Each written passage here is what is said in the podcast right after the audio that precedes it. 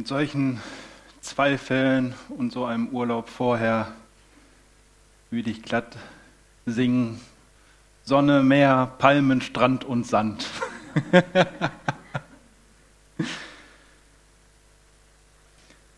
ja, Daniela hat es vorhin noch mit dem Staunen gehabt. Über die Kleinigkeiten staunen. Wo staunst du noch? Doro und ich, wir schauen sehr gerne Dokus. Tiere, Natur, Meer sind wir voll dabei. Und wir finden immer wieder neue Sachen, immer wieder was Neues, was Wissenschaftler rausfinden und wie was funktioniert und wie man da wieder was auf die Schliche kommt. Und das ist mega faszinierend und wir kommen immer wieder ins Staunen. Manchmal kommt Doro dann auch abends und, hey, guck mal hier, was ist das? Eiskunstläufer. Interessiert mich ja eigentlich so gar nicht. Aber wenn sie plötzlich anfangen, ihre Pirouetten und Saltos zu machen und, und so Zeugs, muss ich auch sagen, das ist schon beeindruckend. Und ich komme da ins Staunen. Manchmal finde ich auch neue Musiker, neue Bands. Bin vor einiger Zeit auf einen gestoßen, der ist Pastor, Christ, spielt in einer Rockband und nicht nur einfach Rock, sondern Progressive Rock, also ungerade Takte, wilde Soli und alles Mögliche und bringt das mit dem Glauben zusammen. Also das ist der Hammer. das ist einfach nur krass. Und da komme ich echt ins Staunen, was da so alles möglich ist, was da Leute zustande bringen. Das ist mega cool. Aber wenn man so guckt, kommt man noch ganz schnell dahin. Es gibt doch immer noch einen, der es besser kann. Es gibt doch immer noch einen, der besser ist auf der Gitarre. Es ist immer noch einen, den es gibt, der besser im Eiskunstlaufen ist. Und ganz krass, das kommt auch in unserer Kultur überall irgendwo durch. Wie viele Likes hast du auf Instagram? Wie viel wurde auf Gefällt mir gedrückt? Wie oft wurde das Video auf YouTube schon angeschaut? Wie viele Views und wie viele Klicks hat das? Es hat irgendwo etwas Positives, wenn man das teilt und Leute sehen das und freuen sich auch mit dran. Aber dass wir immer wieder so einen Grad haben, wo wir das messen, ist nicht unbedingt immer das Allerbeste. Wenn wir nach China gucken, gibt es ein Sozialkreditsystem. Und dort wird alles beobachtet, was getan wird, was du tust. Und dann gibt es Punkte. Auf oder ab. Und dann wirst du in eine von drei Kategorien eingeteilt. Bist du ein guter Bürger, mittlerer Bürger oder bist ein guter Bürger? Und je nachdem, wo du stehst, hast du gewisse Rechte oder Pflichten, hast du Verbote hast Privilegien oder eben halt auch nicht. Und da frage ich mich, ist es dann wirklich noch so gut, dass wir Sachen teilen und Leute das bewerten und wir das irgendwie messen?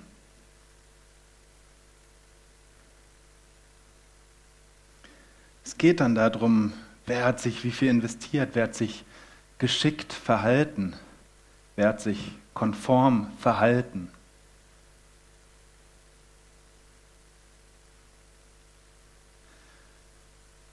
Man könnte auch meinen, dass wir das so in unserer Gemeinde auch so machen. Wir bauen gerade. Hier passen irgendwie 80 Leute in den Saal offiziell. Wir bauen jetzt für über 300. Wir machen eine neue Technik. Wir schulen die Musiker, die Worshipper. Es soll besser werden, soll mehr werden. Wir sind auch gerade in einer Predigtreihe GQ, geistliche Intelligenz oder geistlicher Intelligenzquotient. Wie intelligent bist du im geistlichen Sinne? Und die Themen, die wir auch in den letzten Sonntagen dann gehört haben, na ja, wer ist denn jetzt am besten mit dabei?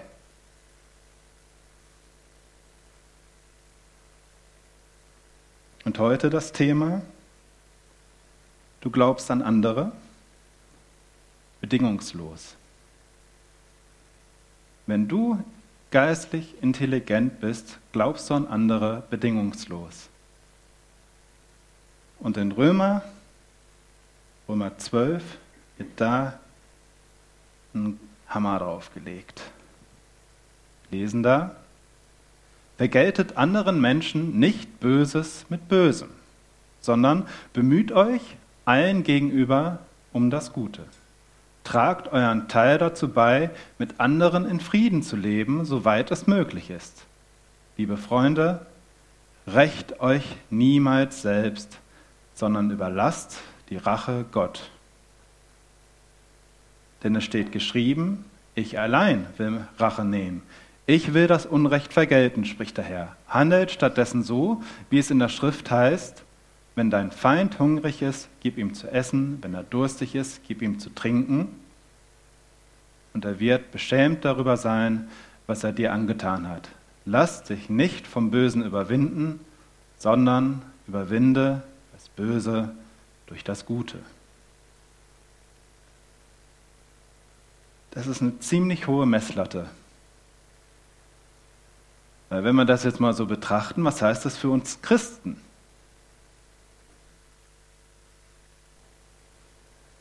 Für uns Christen heißt es ja, wir sind Menschen, die auf Böses nicht mit Bösem reagieren. Kein Böses. Die ausnahmslos Gutes im Sinn haben. Zwar ausnahmslos bei allen, bei jedem. Die mit allen Menschen in Frieden leben. Auch mit deinem Nachbarn, auch mit dem, der dich ärgert, auch der, der dich verletzt hat. Und Christen sind Menschen, die sich niemals rächen. Und es geht dabei nicht um ein Ich mache es gut, ich mache es viel besser, ich bin der bessere Christ. Es geht um ein Ich will den anderen zum Nachdenken bringen, ich will, dass der andere sein Handeln verändert.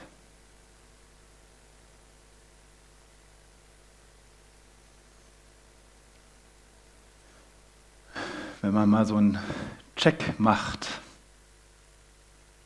Wie sieht es aus, wenn man sagt, das ist ein Christ? Bist du ein Christ? Oder kennst du einen Christen? Ich für mich würde jetzt mal so behaupten, ich könnte das nicht für mich behaupten, so könnte das nicht in Anspruch nehmen. So bin ich nicht.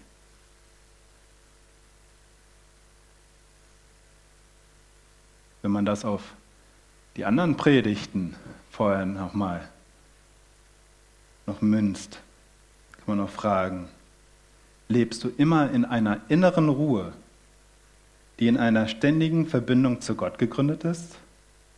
Bist du jederzeit offen und bereit, dich von Gott führen zu lassen? Führst du im Alltag, also jederzeit, eine lebendige Beziehung mit einem kommunizierenden Gott? Wenn nicht, müsste man sich doch eigentlich erstmal ernsthaft Gedanken machen, oder nicht?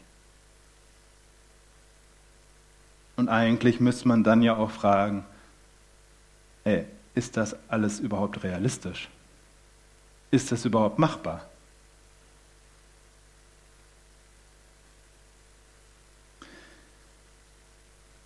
Das alles ist aber gefühlt aus dieser Logik heraus, der Stärkste überlebt, der Beste sein.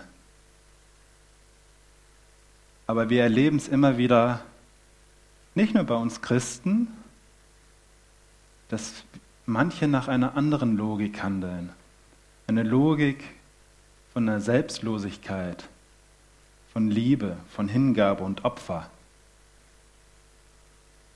Und da ist dieses, dieser Wettkampf, der Beste sein zu müssen, ganz fern. Und diese Logik, der wir da begegnen, ist total eine Logik Gottes, die tief in jedem von uns hineingelegt ist. Am Anfang der Bibel, wo Gott den Menschen geschaffen hat, steht, dass er uns als Ebenbild Gottes geschaffen hat. Das heißt, seine Logik hat er auch in uns hineingelegt. Und die kommt immer wieder mal hervor. Und am allerbesten können wir das bei Jesus Christus sehen.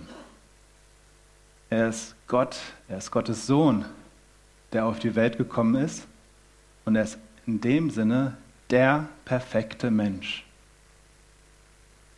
Und zwar nicht perfekt von Wettbewerb, der Beste, alles erreichen, sondern der Beste, der perfekte Mensch nach Gottes Logik. Wenn wir uns Evangelien durchlesen, ist Jesus einer, der immer in einer inneren Ruhe gehandelt hat, aus einer ständigen Verbindung zu Gott. Er war jederzeit offen, sich von Gott führen zu lassen. Und er hat immer wieder die Kommunikation zu diesem kommunizierenden Gott gesucht.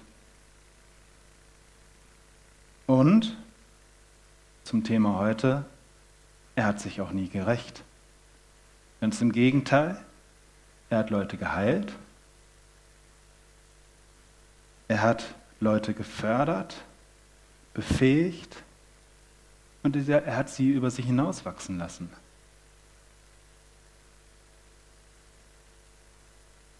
Der perfekte Mensch.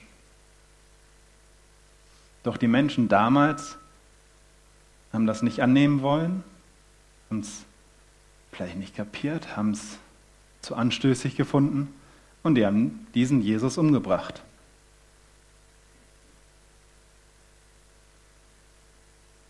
Und in dieser Reaktion zeigt sich ja, wir misstrauen Gott. Wir haben dem nicht getraut, damals und oft, und viele Menschen trauen diesem Gott auch heute noch nicht. Und wir misstrauen auch einander. Und wir misstrauen vielleicht auch uns selbst. Und Gott sieht diese kaputten Beziehungen. Er weiß, dass da zutiefst etwas kaputt ist. Und er wusste auch, dass er das nur auf eine Art und Weise wiederherstellen kann. Und zwar durch den Tod von Jesus Christus. Seine Logik, die er gelebt hat, hat dazu geführt, dass er gestorben ist. Und dieser Tod war das Schlüsselelement, wodurch wir wieder Gemeinschaft zu Gott haben können und die Beziehungen zu Gott, zum Nächsten, zu einem selber wieder heil werden. Heil werden dürfen. Das ist eine Einladung.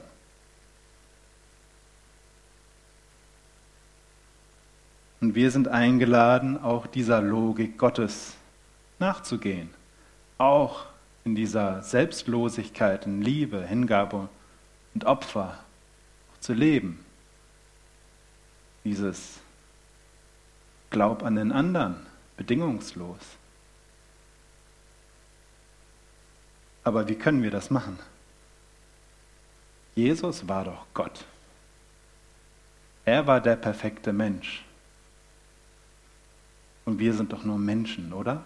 Wie sollen wir dahin kommen und das erreichen, was Gott erreicht hat? Und zum anderen leben wir ja immer noch in diesen Umständen, dass die Menschen um uns herum, unsere Kultur und alles nicht nach der Logik Gottes funktioniert. Wir sind immer noch dem ausgesetzt. Es wird immer noch abgelehnt. Wie sollen wir das also voll erreichen, dass wir auch nach dieser Logik Gottes leben können. Da gibt es zwei Botschaften. Die schlechte, nicht alleine. Die gute, nicht alleine.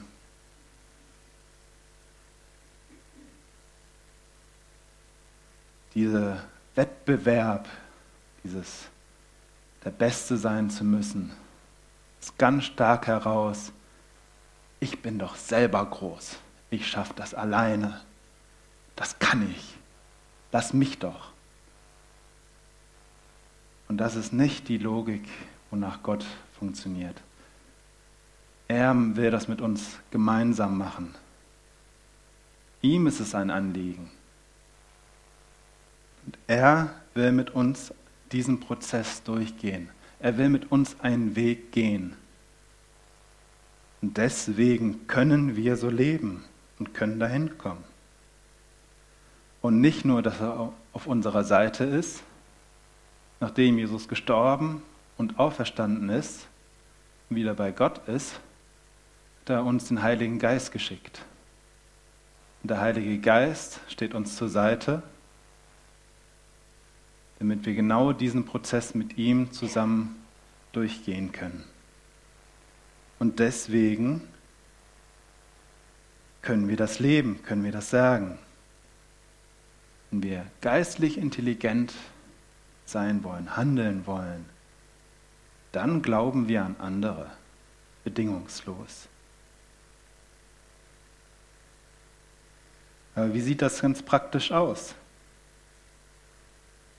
Das, was in Römer steht, das ist sehr negativ formuliert. Wir sollen nicht rächen, wir sollen nicht Böses mit Bösem. Jesus wurde mal nach dem höchsten Gebot gefragt. Und das fasst das eigentlich ziemlich gut zusammen. Und Jesus antwortete, du sollst den Herrn, dein Gott, lieben von ganzem Herzen, mit ganzer Hingabe, mit deinem ganzen Verstand. Das ist das erste und wichtigste Gebot. Ebenso wichtig ist aber ein zweites. Liebe deinen Mitmenschen wie dich selbst. Alle anderen Gebote und Forderungen der Propheten sind in diesen beiden Geboten enthalten.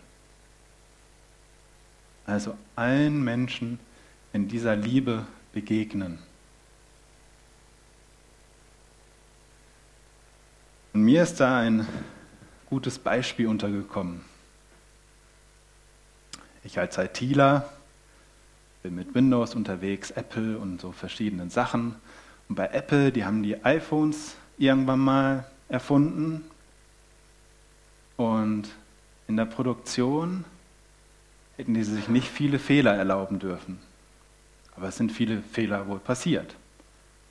Vor allem in Forschung und Entwicklung.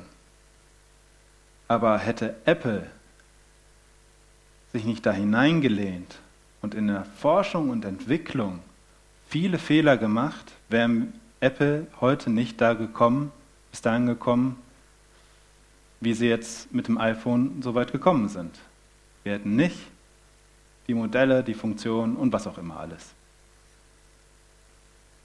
Es gibt Fehler, die in der Produktion sind, die dürfen nicht passieren. Es gibt Fehler in Forschung und Entwicklung, die erwünscht sind. Sonst kommt man nicht weiter. Ohne in diese Fehler hineinzutreten, hätte man das iPhone nicht weiterentwickeln können. Was hat das mit unserem Glaubensleben zu tun? Worst Case, schlimmster Fall, schlimmste Fehler sind Fehler, wo Schaden passiert, wo Beziehungen kaputt gehen.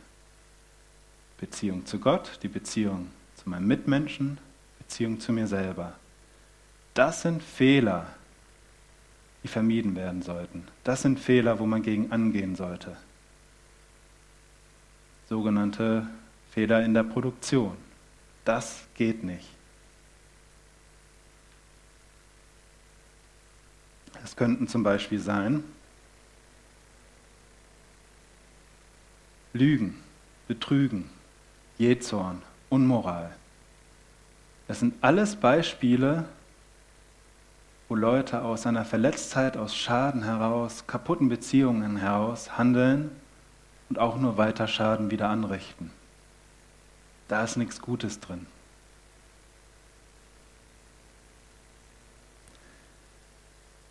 Aber es gibt auch die anderen Fehler. Wir leben ein neues Leben mit Gott. Das muss erlernt werden. Es steht euch geschrieben, der Sinn soll erneuert werden. Und das ist vielmehr Forschung und Entwicklung. Wir erforschen das Leben mit Gott. Wie sieht das Leben aus? Und da kann man von erwünschten Fehlern sprechen.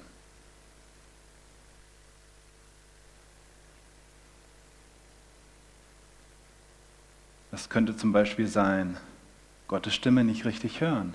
Gott spricht. Vielleicht hören wir ihn mal nicht, verstehen ihn nicht oder wir verstehen etwas falsch.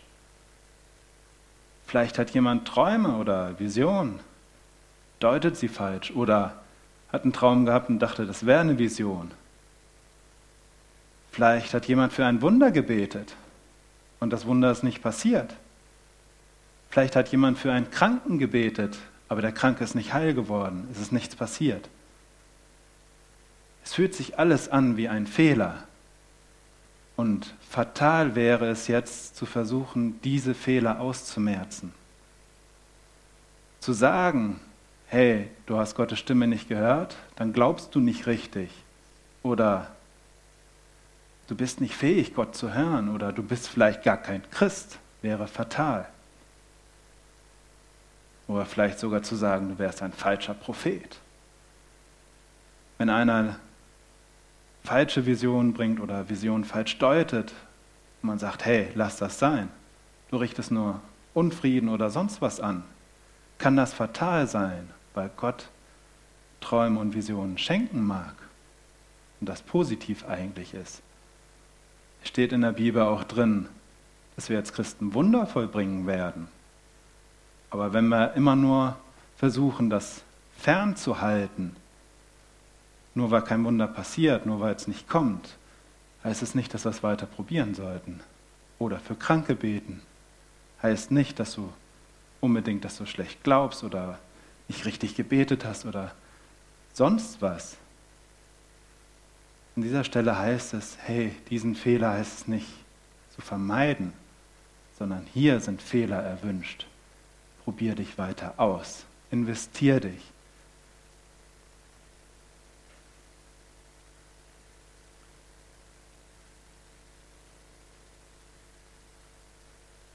Dieses in der Logik Gottes Leben heißt für mich selber, Gott will mit, dir, mit mir diesen Weg gehen und er geht auch mit dem anderen den Weg. Das heißt, wir können nicht nur mit uns selbst gnädig sein und alles, sondern auch mit dem anderen.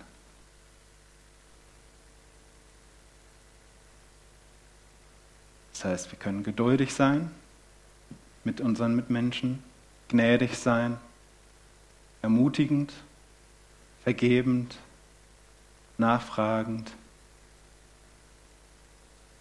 oder auch fördernd und fordernd nochmal herauskitzeln. Was ist möglich bei demjenigen? Nochmal gerade, ja, das war vielleicht gerade nicht gut, da war vielleicht, hat was nicht funktioniert. Probier es nochmal. Versuch's nochmal. Versuch's anders. Bleib dran. Und nicht versuchen, das fernzuhalten. Und so mit den Mitmenschen umzugehen, das zu können, ist nicht der Anspruch, das allein zu tun, sondern Gott führt uns dahin, dass wir so mit uns selber und mit den anderen so umgehen können.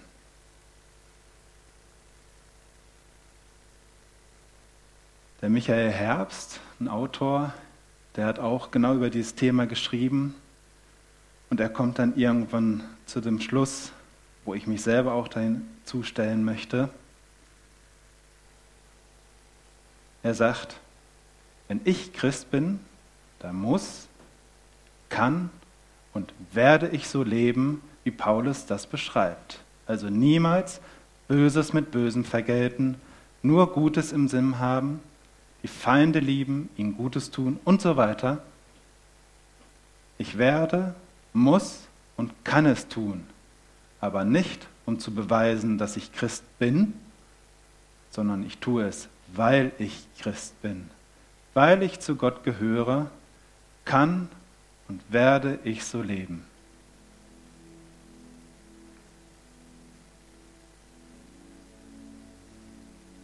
Und dieses Geheimnis, diese Logik Gottes, da möchte ich Gott auch einladen, dass, dass er jeden jetzt da hinzieht. Gott, das ist ein faszinierendes Geheimnis. Das ist etwas, was wir nicht oder nicht mehr natürlich in uns drin haben.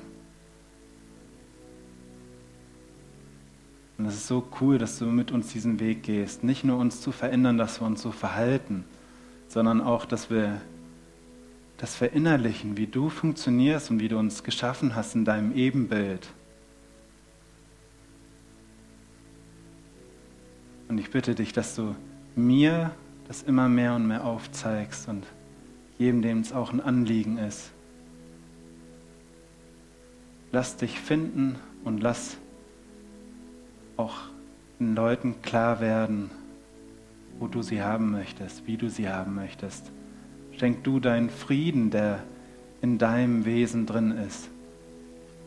Schenk deinen Blick für den anderen, für uns selbst dass wir das verinnerlichen können und davon verändert werden und dass wir dann auch wirklich das leben können, den anderen glauben und den anderen unterstützen, das bedingungslos. Das können wir nur durch dich und mit dir zusammen. Vielen Dank, dass du uns da nicht alleine lässt. Amen.